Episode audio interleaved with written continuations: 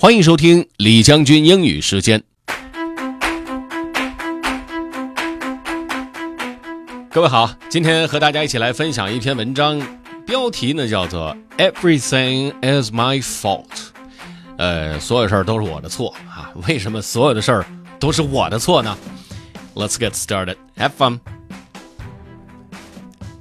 Everything is my fault by Derek Sivers.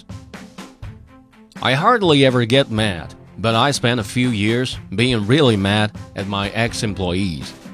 They corrupted the culture of the company. They tried to stage a mutiny. They focused on their benefits instead of our clients. They this, they that. Do you hear the pattern? When someone upsets you, it's human nature to feel it's entirely their fault. But one day, I started thinking maybe it was all my fault. I created the environment that let the rotten apples spoil the barrel. I ignored problems instead of nipping them in the bud. I was aloof in a way instead of managing or training managers. I could list many more examples, but you get the idea. It felt so good to decide it was all my fault. This is way better than forgiving. When you forgive, you're still assuming they're wrong and you're the victim. You're just charitably pardoning their horrible deeds. But to decide it's your fault feels amazing. Now you weren't wronged. They were just playing their part in the situation you created. They're just delivering the punchline to the joke you set up. What power!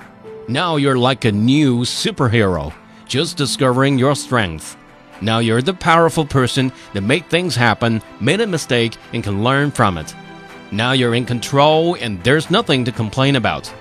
This philosophy feels so good that I've playfully decided to apply this everything is my fault rule to the rest of my life. It's one of those base rules, like people mean well, that's more fun to believe, and have a few exceptions than to not believe at all. The guy that stole $9,000 from me? My fault.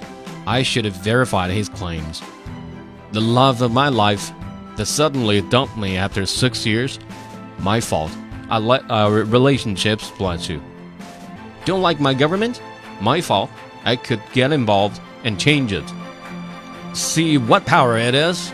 Yes, the word responsibility is more accurate, but to me, that's such a somber, serious word, whereas everything's my fault is a fun rule of thumb. Try it on. Think of every bad thing that happened to you and imagine you happened to it. Cool, huh?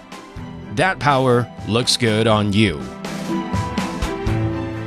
其实作者的鸡汤文我还是蛮喜欢读的，因为他的文章总有一种非常正能量的感觉。